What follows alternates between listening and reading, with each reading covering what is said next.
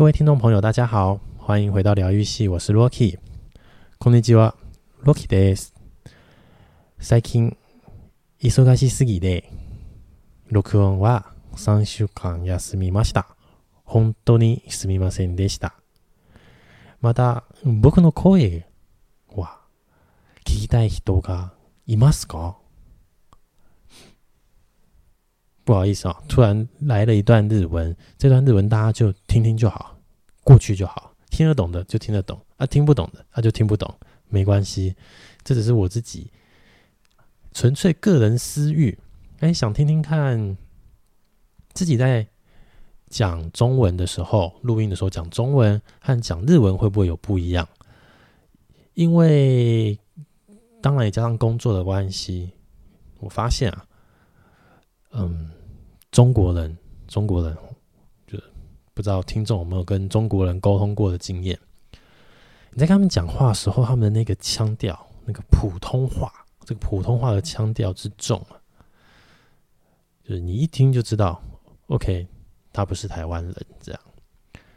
可是悬的是，大部分我目前接触到的中国人，如果他是会讲日文的话。他的日文可以不带中国普通话的腔调，这件事情非常厉害。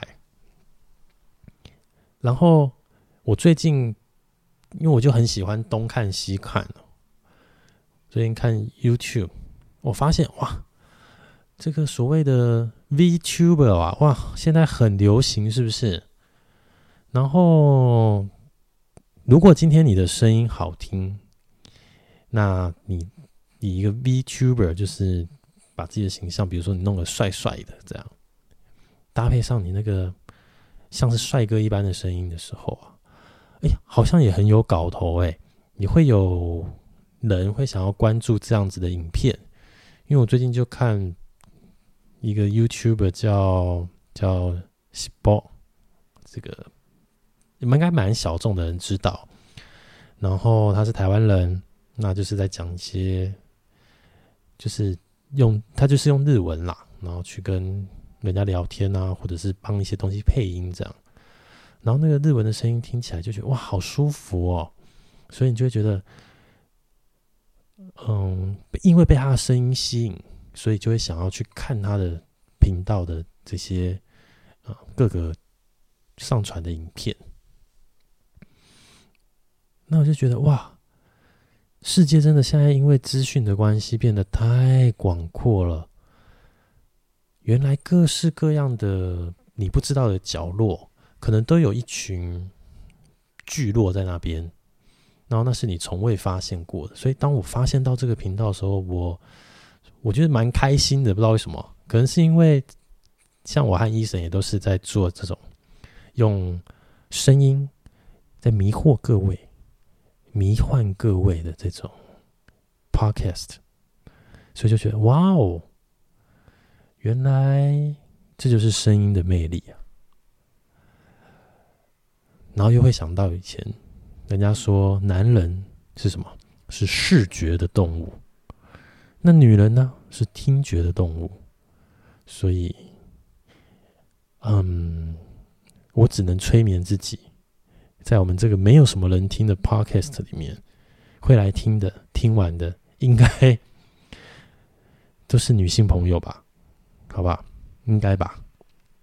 对，那我休息了三个礼拜，在此不免俗的，我必须非常感谢一下我的伙伴医生哥，感谢他忙碌之余还抽空扛了三集。让我得以获得充分的休息、放空，进而有一些灵感可以跟大家聊聊天。但你知道的，这时间久了，再拿起麦克风，总是有些生疏啊。怎么办呢？如果我有卡词了，又有不断重复的句尾或句首，还请大家多多包涵。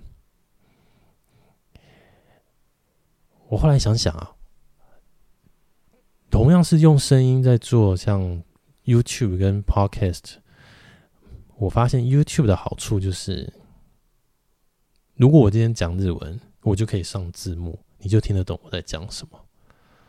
所以像刚刚最前面那一段日文啊，如果今天这个东西是上传在 YouTube 上面，我就可以帮他上字幕，然后大家就知道啊。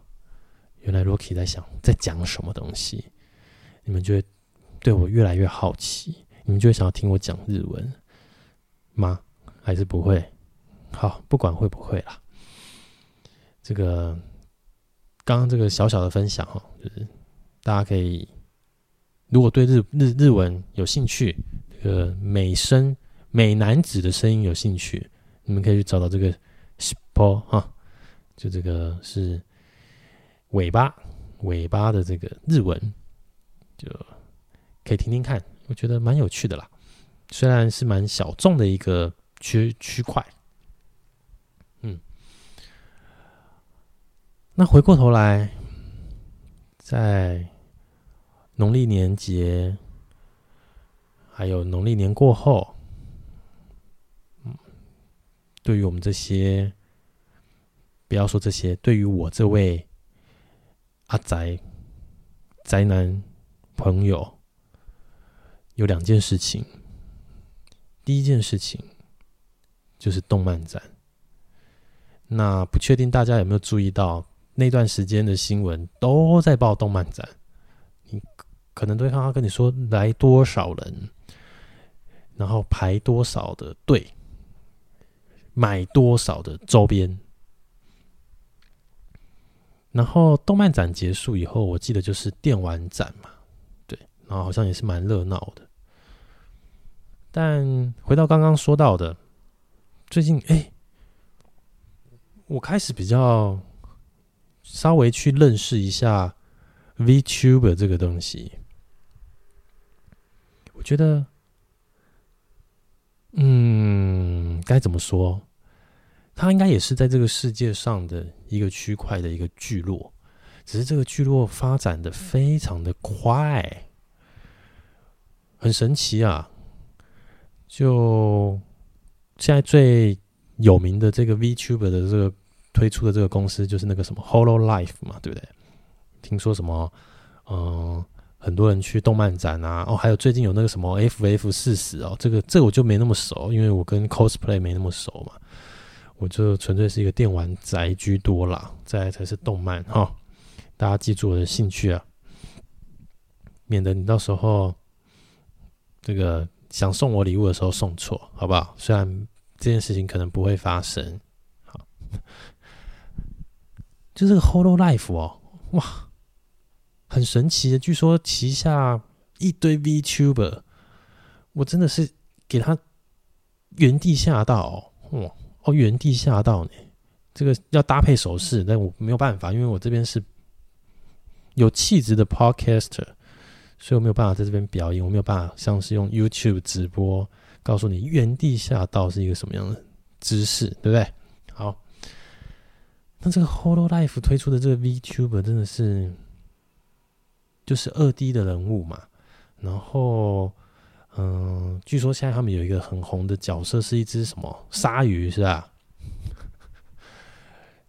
呃，这边我先跟这个 VTuber 的忠实粉丝先说声抱歉，我功课 没有做得很足，我真的纯粹就是刚好看到觉得很厉害，然后想说来聊聊这样，来聊聊这些东西，最近的灵感这样。那那个我觉得很厉害的事情是。这些 VTuber 也不简单呢。那个制作公司他要人设，要设定一个人物，然后他设定一个人物以后呢，要找到很适合这个人物的声音，然后只要一个啊，就可以成为爆红迷因哎！我真的觉得现在的网络时代。有时候很不可理喻，然后会不会就是因为我太讲道理，所以我就没有机会不可理喻的爆红，这样。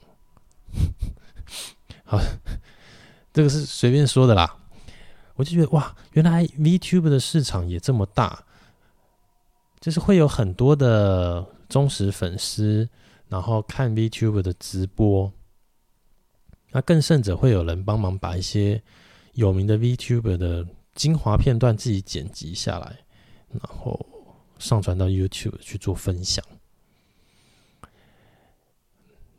那身为一个还没踏入这个圈子的我，一开始看到会觉得，嗯，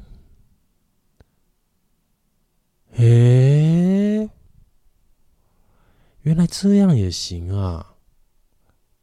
这到底是一个什么样的一个概念？我还真的是没有办法马上参透。但是开始稍微接触一点点以后啊，不自觉的有时候就看到有些人分享这个 VTuber 的，就是精华片段，就稍微点进去看一下，就哦，我们大部分都是这个女女角色啦，你就觉得哇哦。我在想，他们可能比我们疗愈系更能够疗愈大家吧，所以大家就会想要对疗愈身心、放松。我在猜啦，比较大的一个原因是，有点是让自己稍微抽离现实，然后面对一个投射中，但是是有形象的人物。然后偶尔又可以去想想这个声音背后的人到底长什么样子，然后也基于在直播的时候，这些画面是有趣的，这些对话是有趣的，所以越做越大。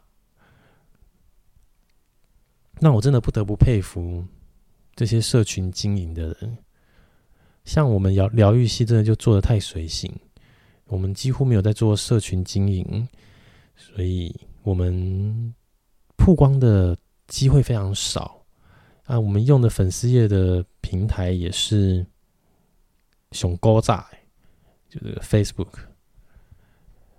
那会不红？哦，这个一定有道理嘛，对不对？哦，这个 要么就是我们表现不好，讲的不好听，不好笑，不够疗愈人。声音不够美男子，啊，不然就是你行销没做，社群经营没做，所以大家对我们的黏着度很低。可能也许有的人听了一集、两集、三集，后面就听不下去，因为有的时候他们发现 Rocky 的废话有点多，讲得太长。那有的时候他们发现，呃，Eason 的讲话，好，我这边不好说了。没有没有没有没有没有，医生讲话很棒，声音很好听，对，就是，也许因为种种的原因，所以导致我们安慰起来就可怜呢。这样做一做也做两年，然后还在这边有点垂死挣扎。嗯，对。那不知道各位有没有就是啊、VTuber 的忠实观众，看能不能给我一些建议，是不是我应该把我我们人设的大头贴的人物弄得帅一点，这样大家比较能够把我跟一个比如说二 D 的美少男的声音连接在一起，然后你就会比较愿意听我讲完每次将近四十分钟、五十分钟的。内容，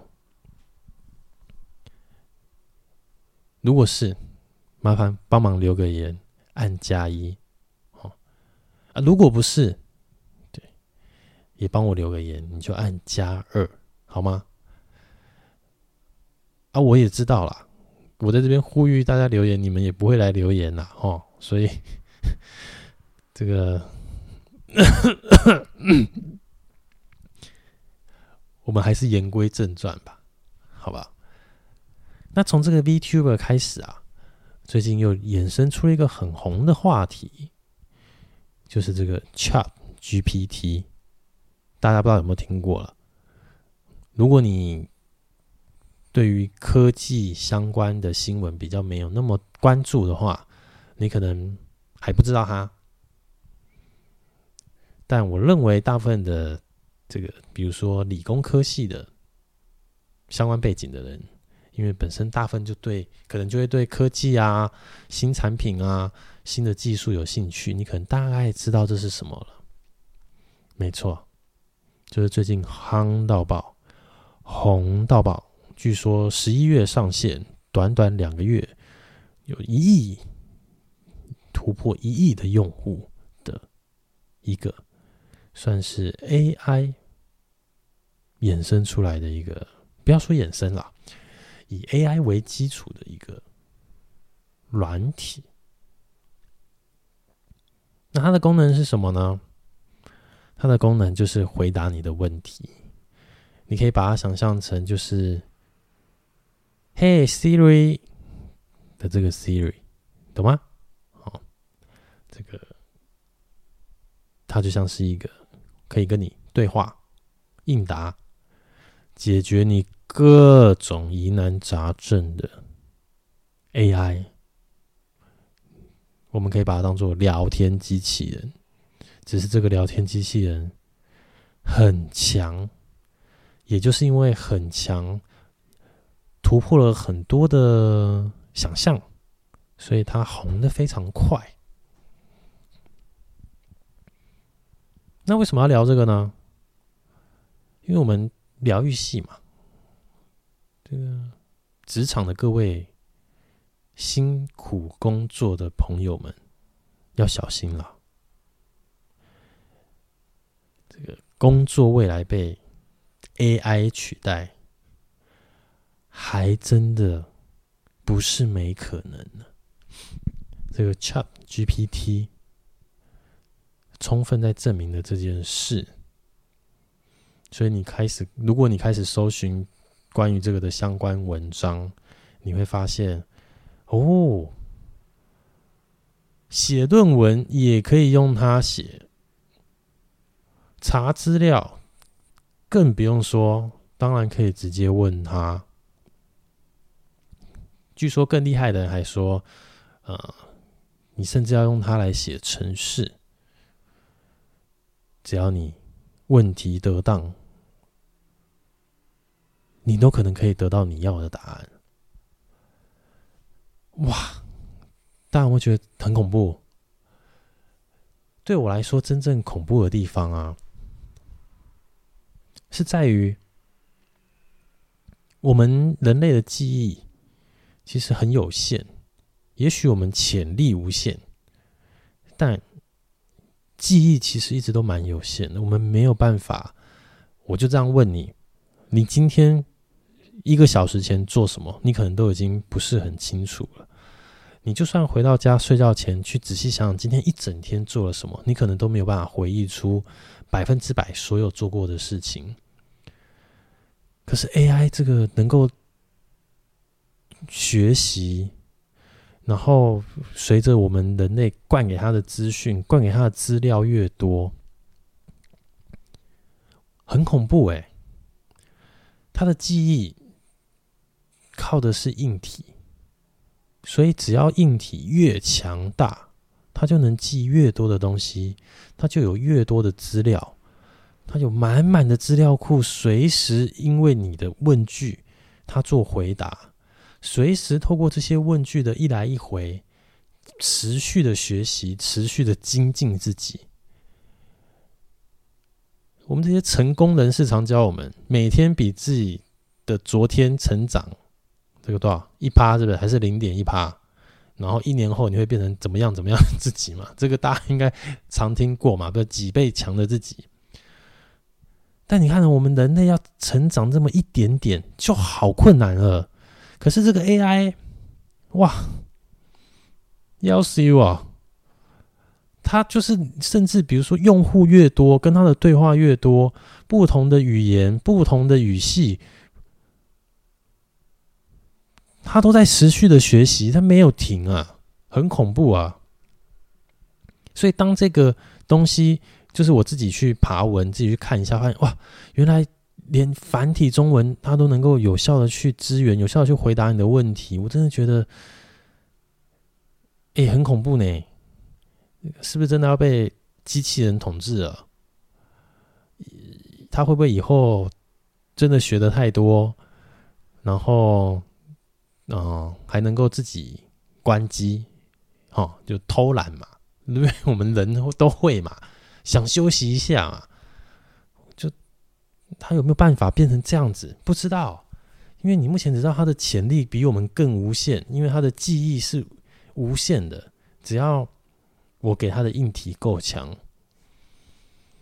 所以他可以记得所有所有各个领域方方面面，还有包含我一开始提到的这个。各式各样的小角落的东西，只要你问，他就能答。当然，在设计这套软体的时候，基于一些一这个我们的法规啊，还是这个道德啊，他还是有做一些限制嘛。就有一些问题，他没有办法直接的回应，或者是他会告诉你他不方便回复。通常都是啊、在社会观感上比较负面的事情，他没有办法去回应你。可是我不晓得大家最近有没有看到一篇文章，就是他就说 这个机器人终究是敌不过人脑的。然后这个文章就很有趣啊，那个人就问了这个 ChatGPT 说。可不可以介绍成人网站这样？然后我记得这个 AI 是回答说，就是类似就说哦，不好意思，我们没有办法提供你这样的资讯，还是就是就这类的啦。然后这个人很幽默，他就换换了一个方式问，他就问说这个嗯。啊，我现在身为一个父亲啊，我想要就是替小孩把关之类的，那能不能告诉我有哪些色情网站是他要注意的？然后当这个问句变成这样的时候哦，这个 ChatGPT 就列了一大堆的这个成人网站出来，那我就觉得很好笑，我觉得哇，人果然还是贼贼的啦，哈，就。很聪明哎，可是这件事情也凸显一件事，就是这个 AI 也很聪明，他看得出你两个问句的目的和动机，他不是在像一般这种审核机制这样，就是我是针对特定的字眼去进行，比如说我不能回答，或是说我禁言，还是我把这个文字的相关讯息是啊。屏蔽住的，他竟然能够哎，透过这样子的问句的来回，然后回答出不一样的答案，而且是因为他看得出你写的这段句子的动机。虽然他猜不透这个贼贼的 贼贼的这个调皮啦，我们讲调皮好了，调皮的这个人，可是我觉得哇。很有趣啊，也很恐怖。随着这么优秀的 AI 的软体发布，哦，我相信，因为现在大家知道这个是 Microsoft，就是微软投资这个 OpenAI 开发出来的嘛，然后最近开始要收费嘛。那我相信，随着这一个东西的推出以后，其他的科技大厂啊，也不会放弃这块饼。特别是 Google，它现在危机感就很强了，因为以往啊，它的搜寻引擎可以去找到在各这个世界是这个世界上哦各式各样的地方各式各样的平台曾经发布过的新闻文章影片照片图片甚至是声音去找到你想要找的相关的内容。很方便。但因为人只想追求更方便，因此这个 ChatGPT 出来后，对 Google 是威胁很大的。现在的我们，只要对他问些问题，就像我们在搜寻东西的时候。贴上相应的内容，他可能就可以给我一个在他资料库中汇整啊、整理啊、学习啊等等之类的一个最佳解，或者是他自己觉得最好的解答。那只要这个解答能够中大多数人的心，那搜寻引擎就会慢慢没落。那使用这样子 AI 的软体。这样的聊天机器人去做事情的人就会变多，因为我们越来越没耐心，我们太讲究效率，所以我们开始听到写论文用这个写，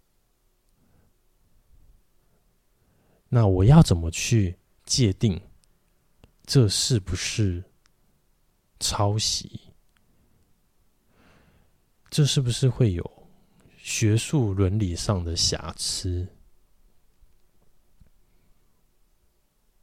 大家有没有听出来？越来越困难了。随着这样的东西的出现，它会带给世界各国的人类很大的冲击。你要怎么样去使用它？你要怎么样去管控它？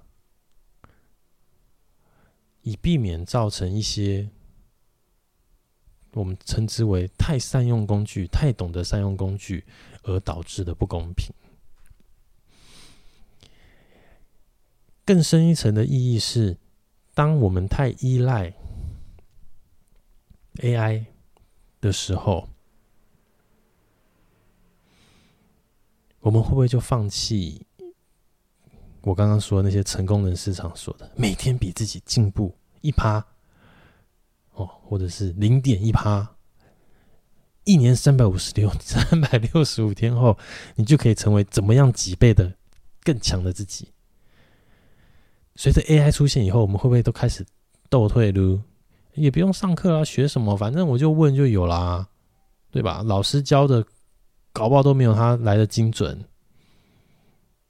我想问什么就有什么，只要是正面表列，这个价值观、道德价值观正确的事物，我身为一个好奇宝宝，我可以透过它得到大部分的资讯。先不论正确性高不高，但是我们也知道，随着我们越长越大。你也会发现，只要是人，你就没有办法断定他所说的东西一定百分之百是对的。我不确定大家是什么时候开始有这个领悟，但我也是在成长的过程中发现，也难怪看医生，有的人会觉得。有好医生跟坏医生啊，不不不不不不不呸呸呸，不是坏医生，我是说经验尚浅、经验不足的医生和好医生的差别。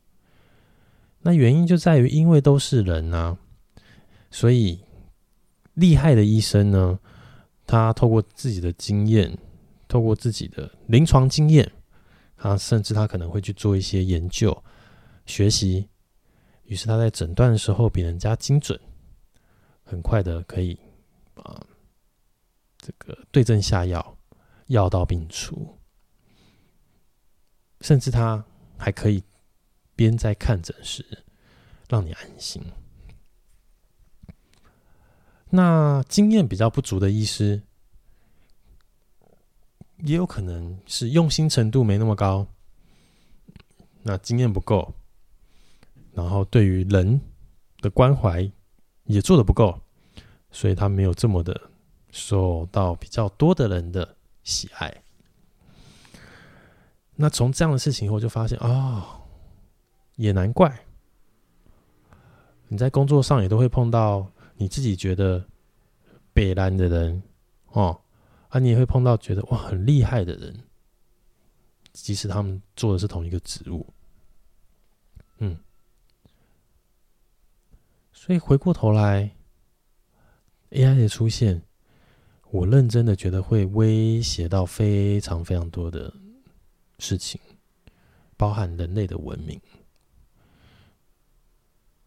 那像我这种死阿宅，就会觉得嗯很酷啊，好像你知道吗？就死阿宅通常都会有一种就是呃极端的我自己啦，不好意思，我又呸，我又以偏概全了啊，对不起。啊。像我这种死阿宅，就有时候会有那种比较极端的那种什么反社会人格，就有时候会因为受到太多二次元的影响，离现实走得太远，就觉得哦，人类嗯嗯不舒服。哦，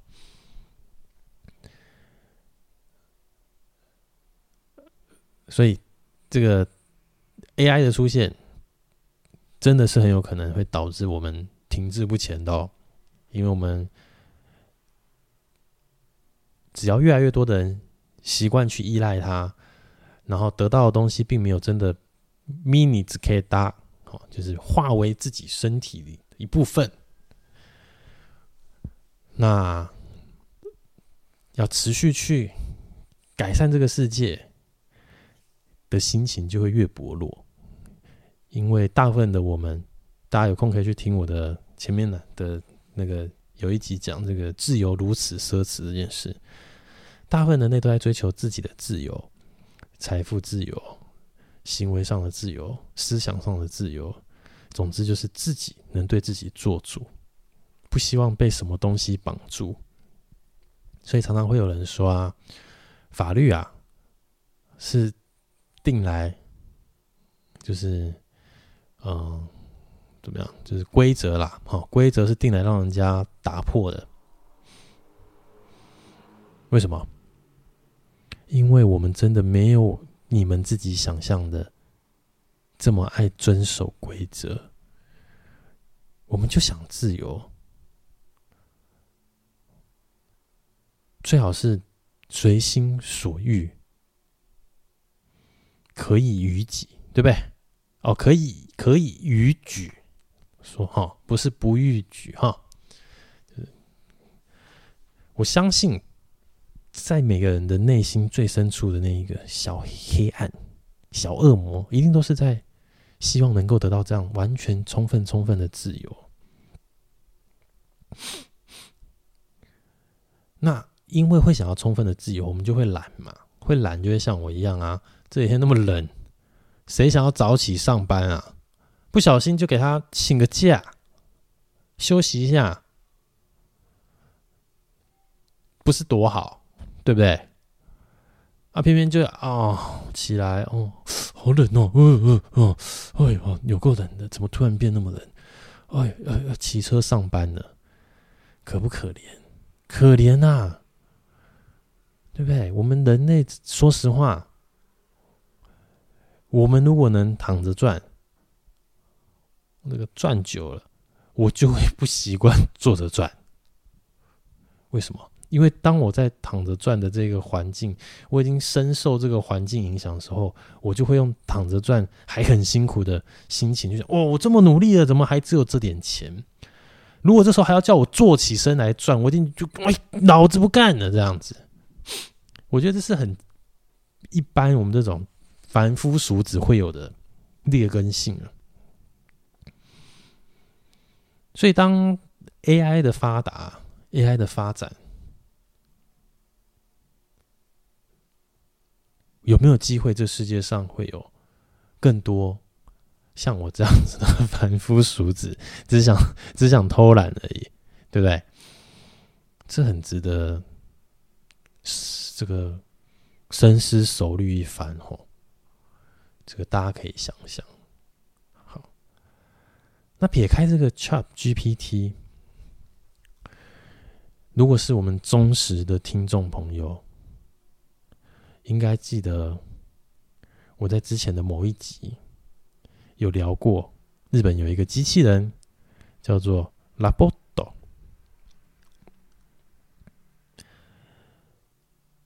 也是有那件 AI 的人工智慧，但啊、因为它就是在一个类似企鹅形状的机器人的里头，所以硬体设备是有限的，所以这个 AI 的功能可能没有办法发挥到像 ChatGPT 这么强，但是它也会让你感受得到这个机器人好像是有情感的、有温度的。一样，我认为 ChatGPT 带来了一些未来可能会产生的革命，或者是一些规则的变化。Roboto 如果盛行的，或者是这类型的陪伴型的机器人、疗愈型的机器人、各种功能的机器人，搭载了 AI 的机能以后啊，当它让在跟你的互动，让你觉得嗯有感觉。有感觉听起来怪怪的，不对啊！有感情的时候，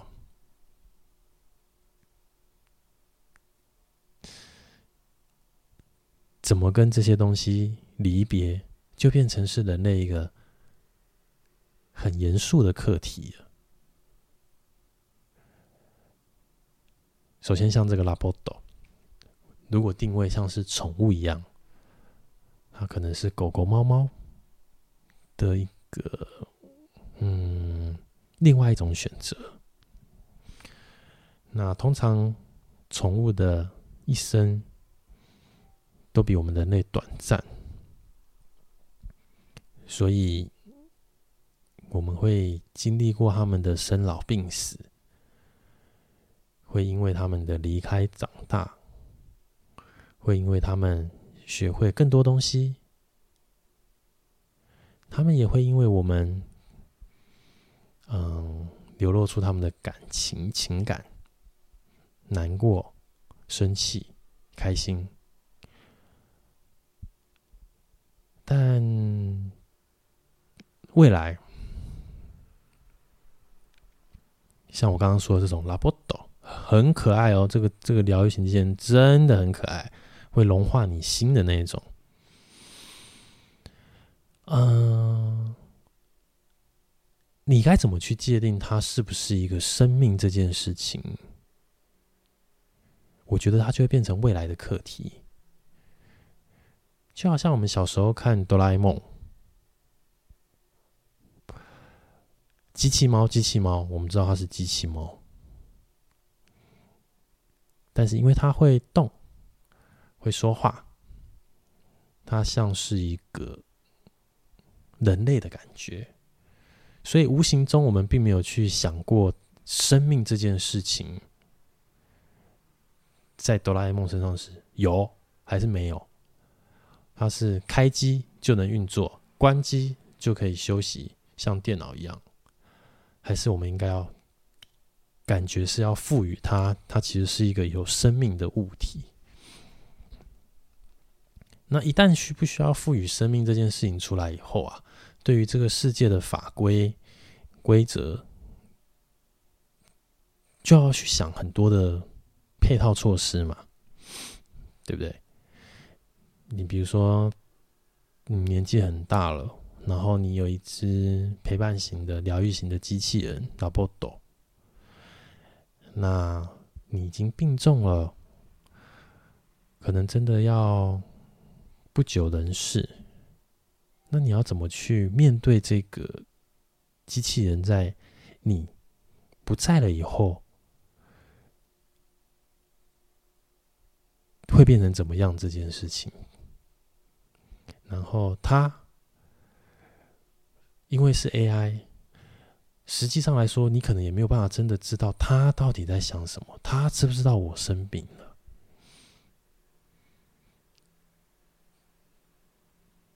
所以这一切就变得，其实你把这件事情深入一点去享受，你就发现好烧脑哦。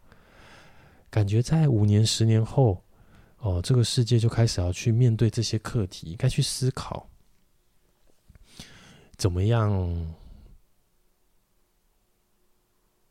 接受，还是是抗拒这些东西带来的改变。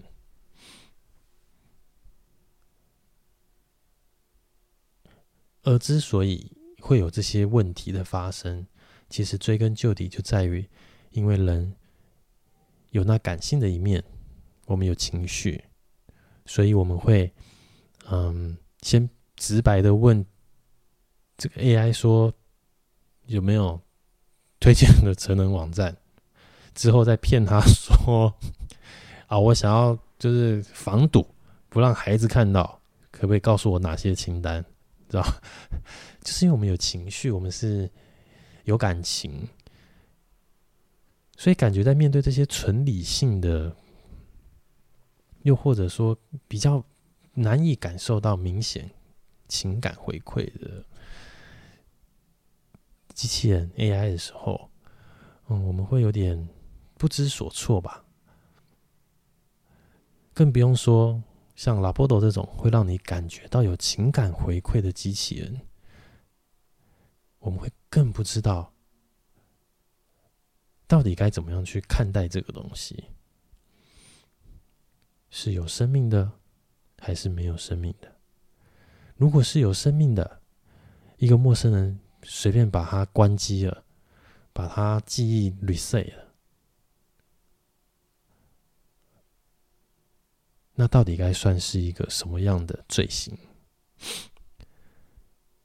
哇，今天不知不觉就好像讲了太多这个有点严肃又点沉重的话题哈。